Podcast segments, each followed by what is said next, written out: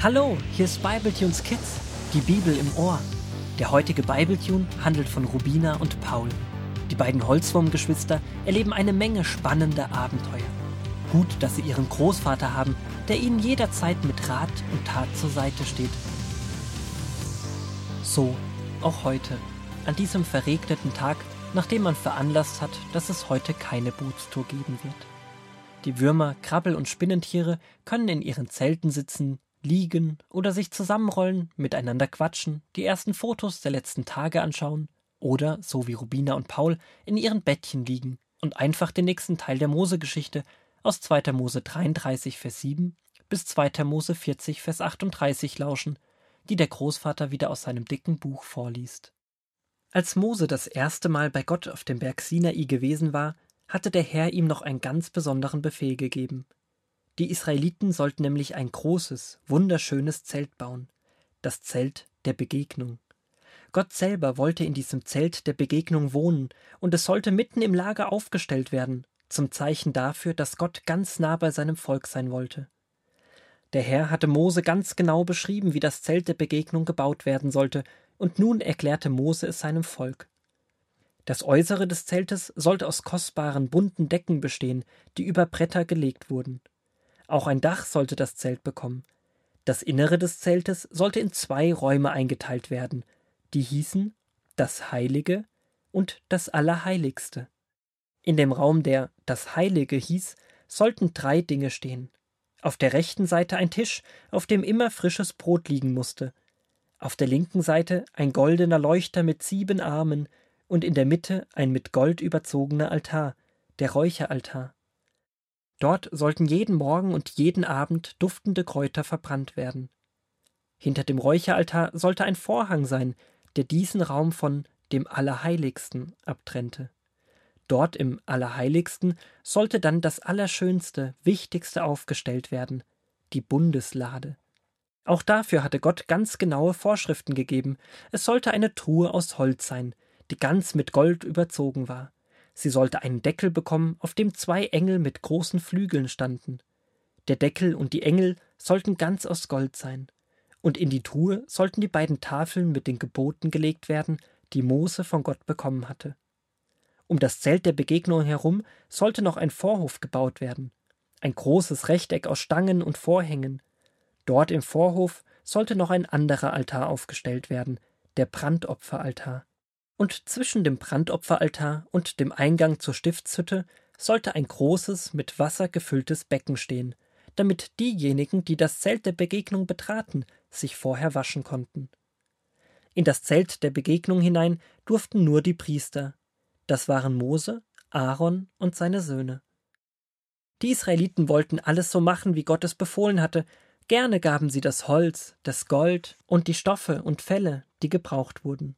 Viele Menschen arbeiteten viele Monate lang, bis alles fertig war. Dann ließ Mose alles genauso aufstellen, wie der Herr es ihm gezeigt hatte. Da senkte sich die Wolkensäule auf das Zelt der Begegnung, und die Gegenwart des Herrn erfüllte die neue Wohnung Gottes, die die Menschen in seinem Auftrag gebaut hatten. Von nun an machten die Israeliten es immer so. Wenn die Wolke sich von dem Zelt der Begegnung erhob, zogen sie weiter. Und solange die Wolke sich nicht erhob, blieben sie an ihrem Lagerplatz.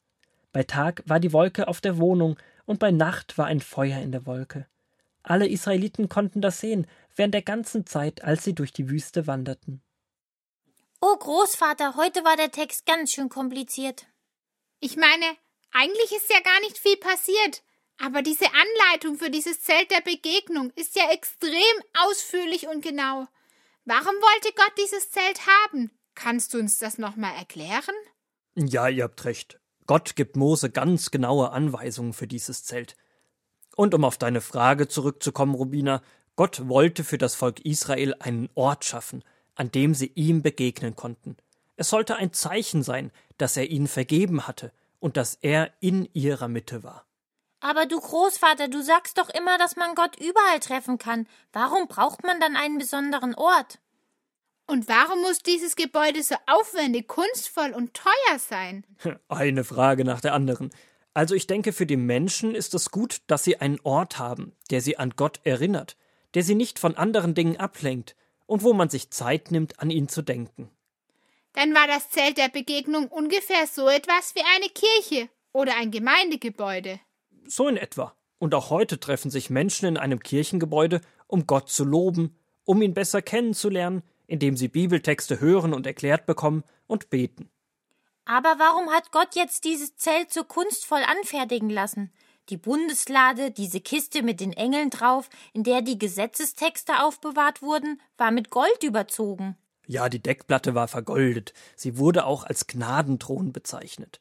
Sie sollte ein Ort sein, der für Versöhnung und Vergebung steht. So wie man etwas mit einem Deckel zudecken kann, so kann es auch ein Zeichen sein, dass Fehler wieder zugedeckt und vergeben werden.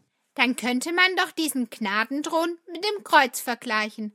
Heute hängt doch meist ein Kreuz vorne im Kirchengebäude, als Zeichen, dass Jesus uns unsere Fehler vergeben hat, weil er am Kreuz für diese Fehler gestorben ist.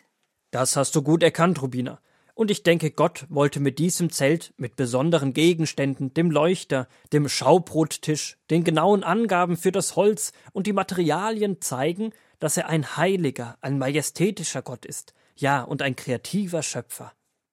Als wir einmal einen Ausflug mit der Familie Stamm gemacht haben, indem wir uns in ihren Holzkoffer gebissen hatten, haben wir doch in dieser großen Stadt, wie hieß sie noch gleich? Klön? Ach nein, Köln, diese riesige Kirche gesehen. Leider konnten wir nicht mit rein, weil sie den Koffer nicht mitnehmen durften.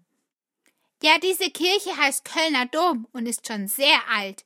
Die Leute wollten mit diesem gewaltigen Bau sicher zeigen, wie wichtig ihnen Gott ist. Und außerdem sieht man so eine Kirche schon von weitem. Sie bildet oft das Zentrum der Stadt. Aber es gibt doch heute auch Kirchen und Gemeindehäuser, die nicht so genial sind. Und die Menschen, die dort sind, denen ist Gott aber trotzdem wichtig. Da sprichst du einen wichtigen Punkt an. Eigentlich ist das Gebäude gar nicht so wichtig. Gott freut sich über Menschen, die sich treffen, um an ihn zu denken, ihm zu danken und ihn zu loben.